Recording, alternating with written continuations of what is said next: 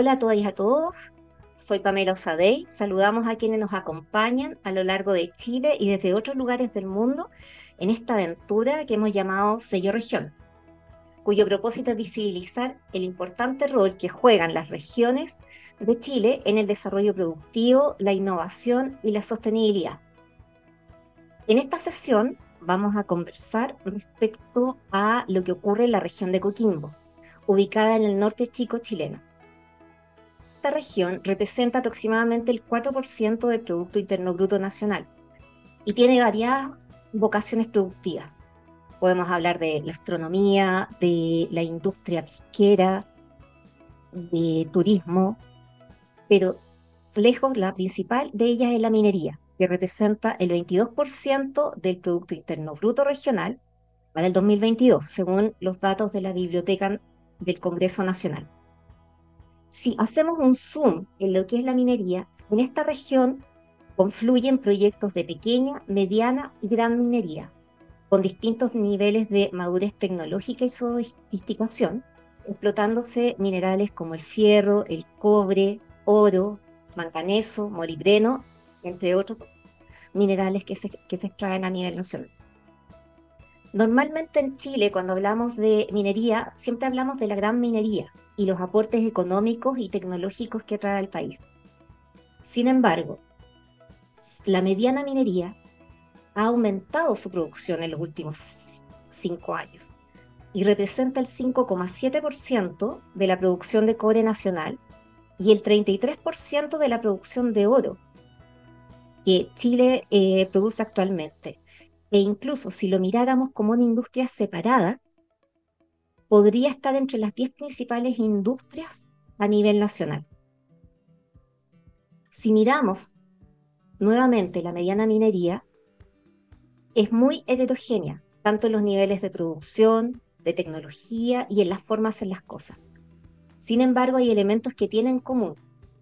En general, tienen la misma proporción de trabajadores propios que contratistas, a diferencia de lo que ocurre en la gran minería.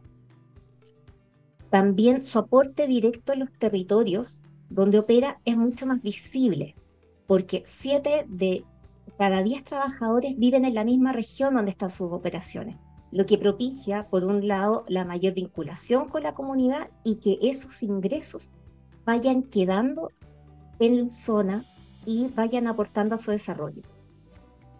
Para conocer un caso de éxito en mediana minería, en la región de Coquimbo, hoy hablaremos de la minera San Jerónimo, fundada en 1988 por la familia Rendick. Está dedicada a la explotación y beneficio de minerales de cobre, plata y oro, que cuenta con dos unidades de negocio, Alcuna y Lambert. Hoy, para tener adelante esta conversación y conocer más de, ellos, vamos a conversar con Patricio Rendick Munizaga.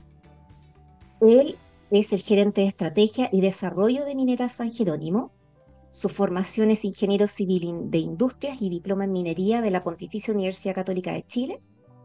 Y está a cargo de las áreas de tecnología, estrategia e innovación, entre otras. Patricio, bienvenido al programa Sello Región. Mm, hola Pamela, mucho gusto, muchas gracias por la invitación. Feliz de estar acá. ¿Qué tal?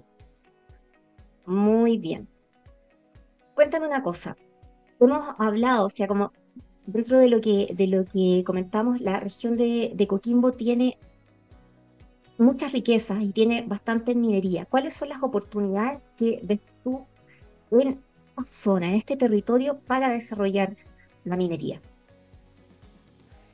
Mm, buena pregunta. Eh, yo creo que eh, tú dijiste harto en la introducción, ¿no es cierto? esta, esta región es muy antigua mineramente hablando, de tener eh, prácticamente toda la historia española, ¿no es cierto?, asociada a la minería, 500 años.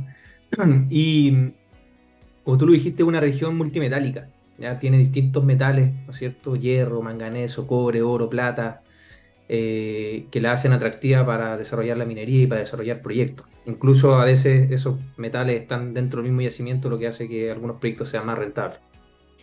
Eh, eso en términos mineros, pero también eh, yo creo que La Serena y la región de Coquimbo en particular tiene una ventaja de calidad de vida que asociado ¿no es cierto? al clima, que hace que se pueda atraer talento, por así decirlo, y la gente que trabaja en minería tenga al mismo tiempo una muy buena calidad de vida viviendo en una ciudad como La Serena. ¿ya? Hay gente que viene a veranear a La Serena, entonces eso lo dice un poco todo.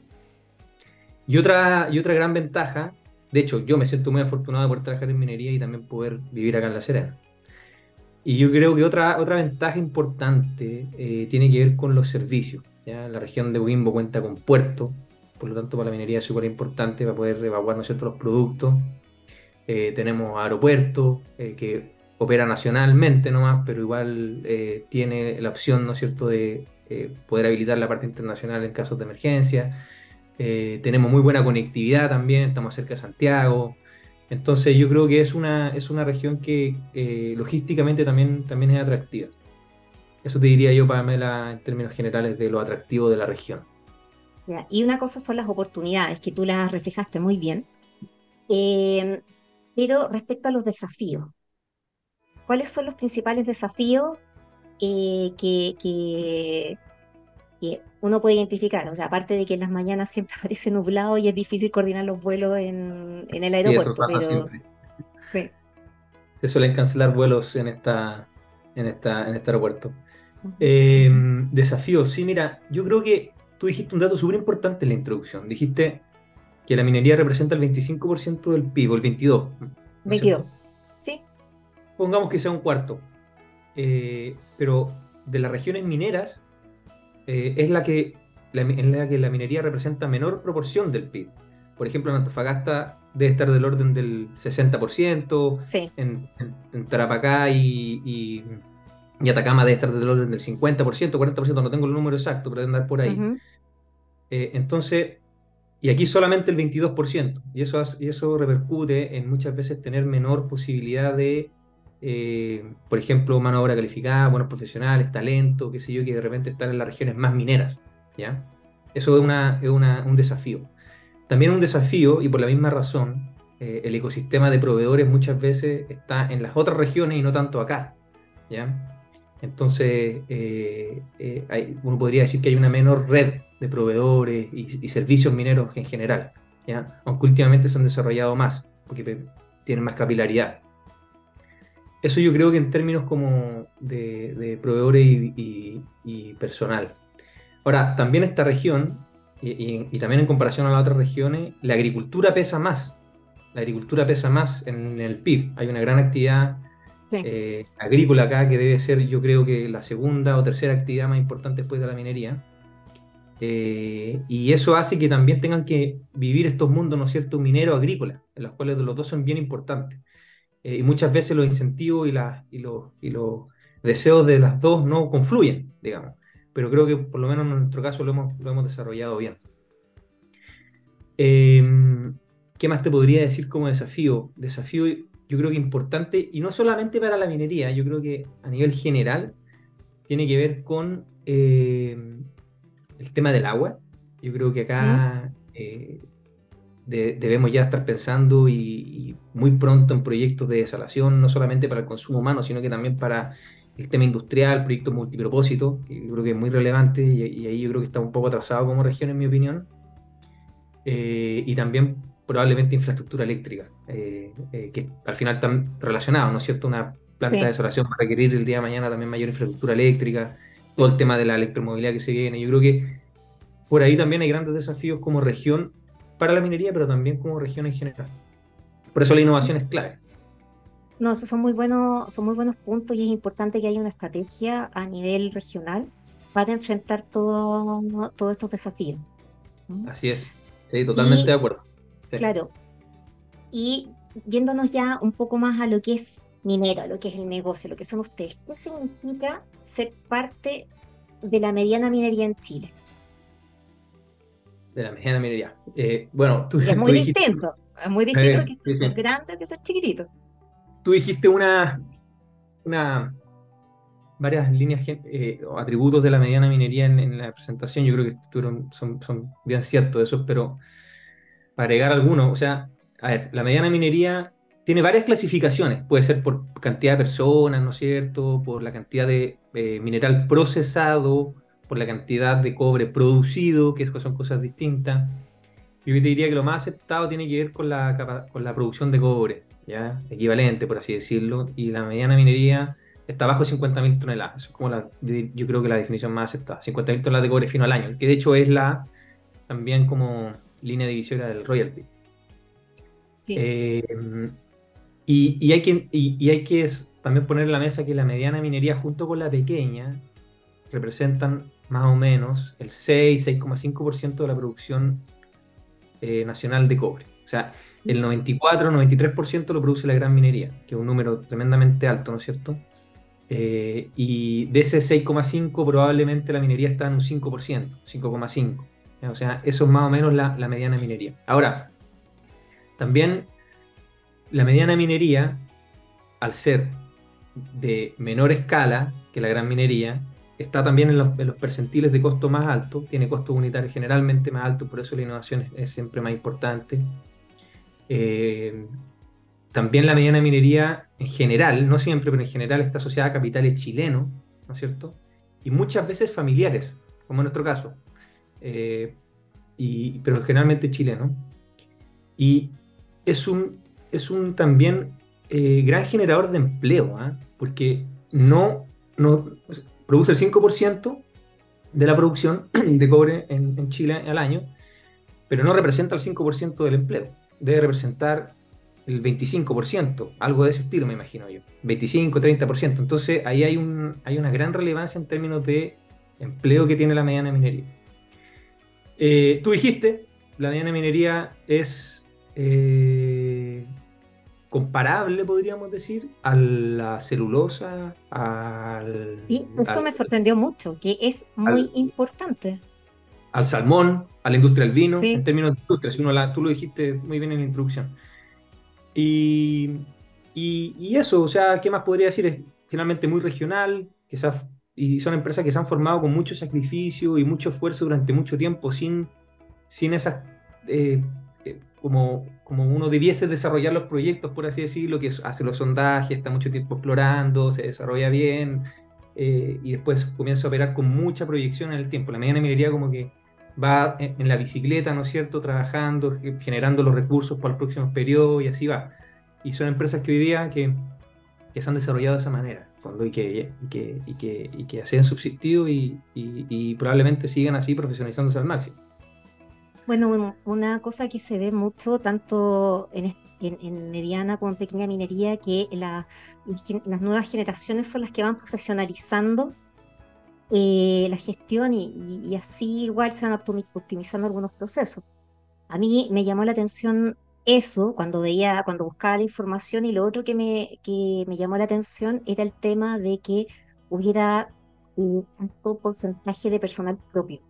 Y eso siempre significa mejores condiciones para los trabajadores. Entonces eso también es algo que encuentro que, es importante relevar. Entonces que el aporte va también por ese lado. Sí, la mayor parte de los, de los trabajadores de San Jerónimo son propios, digamos. Eh, y además que la mayoría de ellos son de la región de Coquimbo y muchos de las comunidades cercanas a la operación. Ya el 98, 97% es de la región de Coquimbo. Eso también es muy relevante. Claro. Y pensando en que ya, es más complejo el, cuando tú eres mediana minería, es más complejo acceder a capital. No tienes la, holgura como para hacer una planificación y grandes inversiones, sino que vas trabajando a medida de que el precio eh, te, dé, te un margen mayor y, vas avanzando en eso. Eh,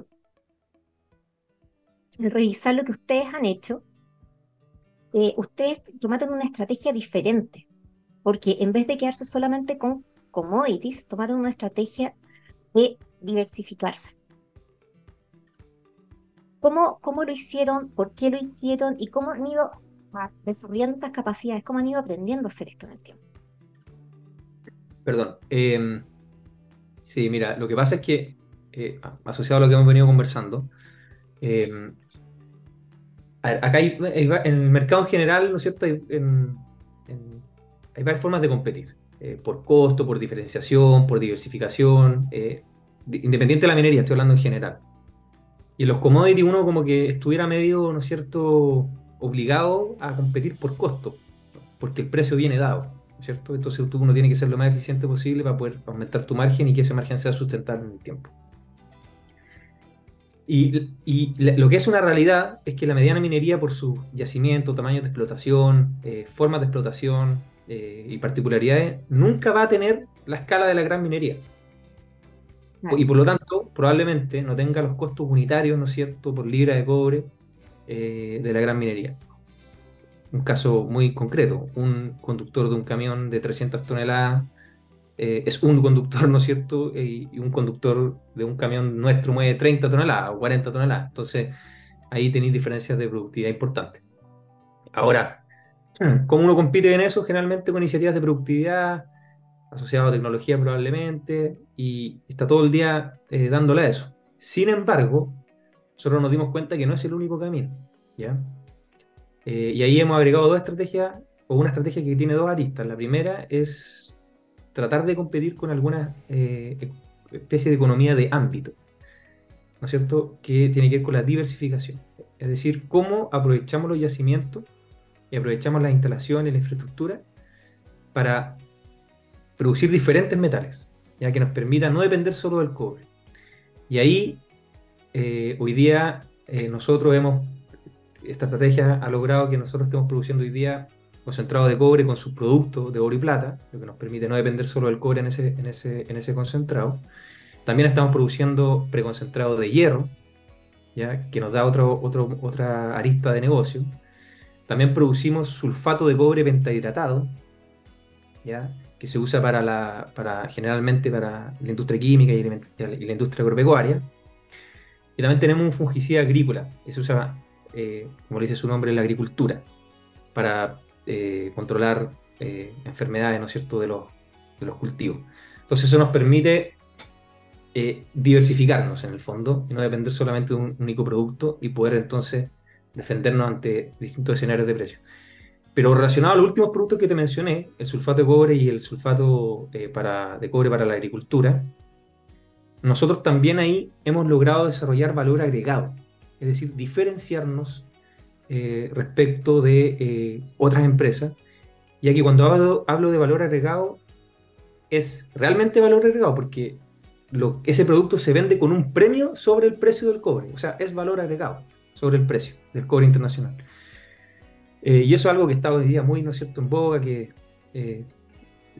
yo no estoy de acuerdo con el discurso que somos un país extractivista, pero si incluso si eso fuera así, eh, eh, nosotros estamos, por cierto, produciendo valor agregado en la minería, producto de cadena final, y que termina siendo eh, usado por los mismos agricultores acá en Chile, lo que genera, ¿no cierto?, un ecosistema muy, muy entretenido.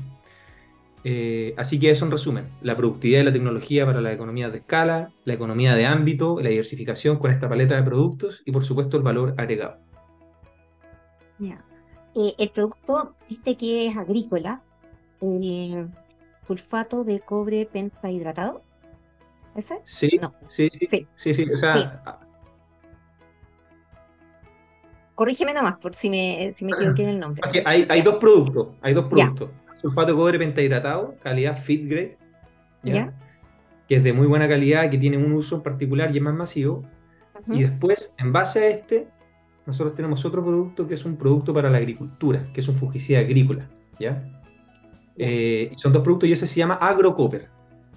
En este de este que es de fungicida agrícola, tú dices que, lo, que ustedes lo están vendiendo en, Chile. ¿Cómo ha sido pasar desde, desde la mirada y del modelo de negocio de, de, producir un commodity a producir un producto que va a una góndola, a un, a un cliente final?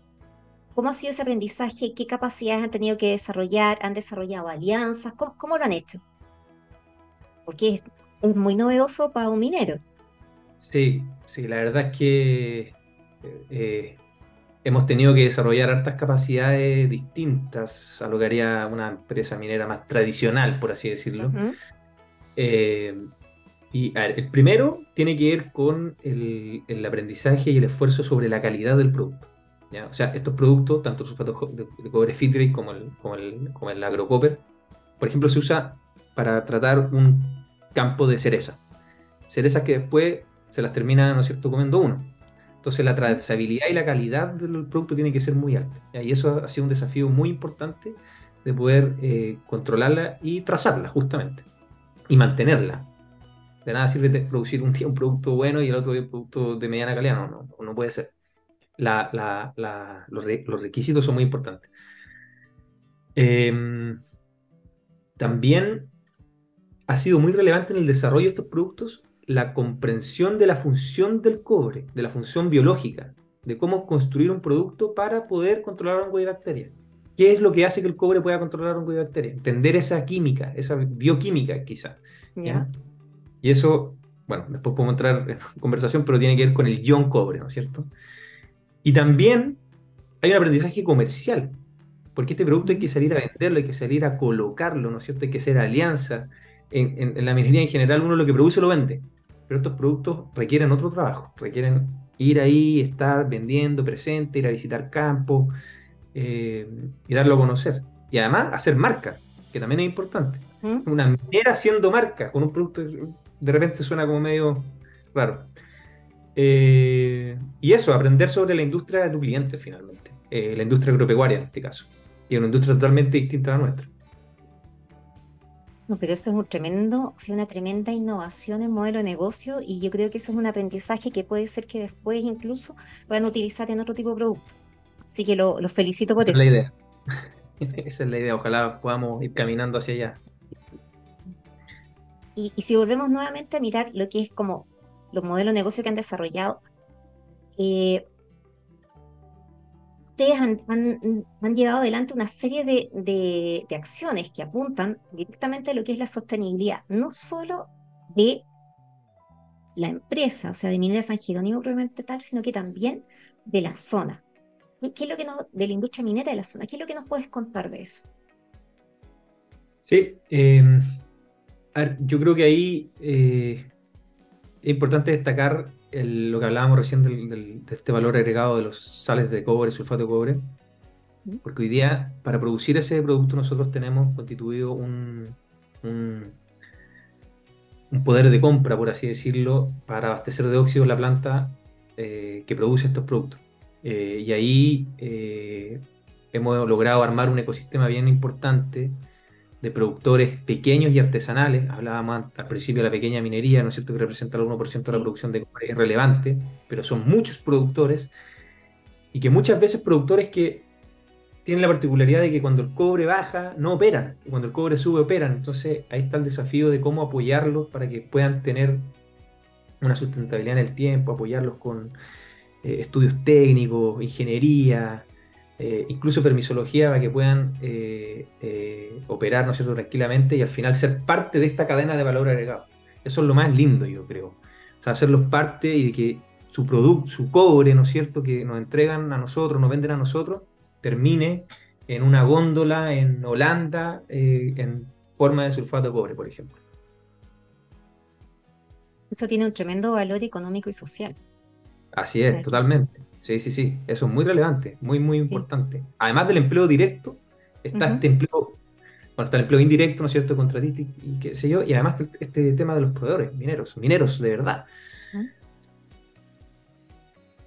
Ya, y, y aparte de eso, se habla mucho de, a otras escalas, se habla del cobre verde con menor huella de carbono, el tema del agua. ¿Qué, qué están haciendo ustedes en, eso, en esos aspectos? Sí. Eh, el cobre verde, famoso cobre verde, ¿no es cierto? Eh, bueno, es sabido por todo el mundo que el cobre va a ser clave para la transición energética y por lo tanto el cobre, para que la producción sea consecuente, eh, la producción de ese cobre tiene que ser lo más, con la menor huella de carbono posible, la menor huella hídrica, etc. Y en esa línea, nosotros eh, hemos desarrollado una estrategia que contiene cuatro aristas, te diría yo. Obviamente en algunas estamos más atrasadas. En primer lugar, la descarbonización, ¿ya? o de minimizar la huella de carbono. En segundo lugar, temas de eh, economía circular o minería circular, control de la huella hídrica, ¿ya? y eh, la digitalización para poder eh, trazar todo lo que dije anteriormente. Y estas ideas no las inventé yo, de hecho, eh, las aprendí de una doctora, eh, la doctora Marcela Angulo, creo, de la Universidad de Concepción, si no me equivoco, que trabaja ahí. Es un gran referente, la Marcela, en distintos temas. Así es, y ahí de ella lo, escuché que lo dividió en nuestras cuatro aristas y básicamente lo que estoy haciendo es traer esa idea acá y poder eh, plasmarla y generar obviamente iniciativas particulares para cada una de las aristas. Yo creo que la que más, en la que más hemos avanzado tiene que ver con la descarbonización y ahí estamos haciendo, bueno, estamos implementando el sistema de gestión de la energía, ya sea la ley, pero nosotros partimos hasta, antes de que partiera la ley, estamos ya en un 60-70% de implementación. Hoy día nuestro abastecimiento de energía eléctrica es 100% renovable, del cual un 100% renovable, del cual un 35% viene de plantas que están detrás del medidor. ¿ya? O sea, la energía, ah, el electrón, por así decirlo, que sale de esa planta termina en nuestras operaciones. Em, y el resto es con PPA renovable.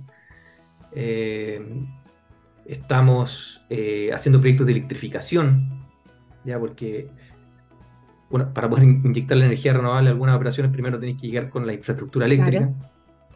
Eh, y eso después te habilita para cualquier iniciativa de electromovilidad que uno quiera hacer. Eh, hemos desarrollado algunos pilotos también de camión eléctrico, eh, camioneta eléctrica, así que ahí estamos avanzando bien fuerte, tratando de disminuir la huella de carbono y aportando a este cobre más verde desde la región de Coquimbo. ¿Qué es lo que, cuáles son los desafíos? ¿Qué es lo que se viene? Próximos pasos para Minera San Jerónimo próximos pasos? Eh, ¿Algún desafío entretenido que tengan así? Es una pregunta eh, desafiante esa. Eh, pero yo, yo creo que, como toda empresa minera, primero seguir poniendo el foco en, temas de seguridad, ¿no es cierto? este año, si me digo que la industria minera lleva, lleva más fatales que todo el año anterior, ya estamos, ¿no es cierto?, en octubre, que todo el año anterior a diciembre, que todo el 2022. Entonces, seguir, seguir poniendo el tema del foco de la seguridad, eh, seguir desarrollando el tema de la, de la, productividad asociada a la, transformación digital, ¿no es cierto?, Big Data, Data Analytics, todo el tema de los datos es muy importante. Pero sobre todas las cosas, seguir profundizando nuestras estrategias que comentamos más arriba. Eh, el tema del agrocopper, por ejemplo, nuestro producto de valor agregado para la agricultura, lo estamos expandiendo a Latinoamérica a través de un, gran aliado. Eh, seguir desarrollando otros productos de cobre, tú, lo dijiste antes, ¿no es cierto? Eh, ver qué podemos hacer, porque al final la función bactericida, plaguicida del cobre se puede usar en distintas eh, aplicaciones. Seguir también eh, profundizando la estrategia de diversificación. Por ejemplo, tenemos estamos haciendo las pruebas para recuperar cobalto, así tendríamos otra lista. Cobalto, que también es importante para la transición energética. Y obviamente seguir trabajando muy fuerte los temas medioambientales, eh, permisológicos, ¿no es cierto? La descarbonización, la huella hídrica y todo eso. Y obviamente, como toda empresa minera, siempre buscando oportunidades de crecimiento, eh, ya sea en las mismas operaciones actuales o bien en proyectos más greenfield. Eso también es un desafío bien importante, sobre todo porque todo, indica que, la minería va a ser bien importante para, lo que queda de, de este, de este, ¿cómo se llama? Eh, de aquí al 2030 y sobre todo para el futuro, para la transición energética. De todas maneras, Patricio, muchas gracias. Muchas gracias por comentarnos tu experiencia, por contarnos qué es lo que están haciendo en, en la minera San Jerónimo, por, también tener ese ímpetu y esas ganas de hacer cosas que no necesariamente se ven todo el tiempo. Y nada, despedirte y despedir a aquellos que nos acompañaron, a todas y a todos los que nos acompañaron, y para esperarlos en un nuevo capítulo de Sello Región. Muchas gracias Pamela por la invitación y también muchas gracias a todos los eh, espectadores, ¿no es cierto?, que nos pudieron escuchar hoy día. Que te vaya muy bien. Gracias.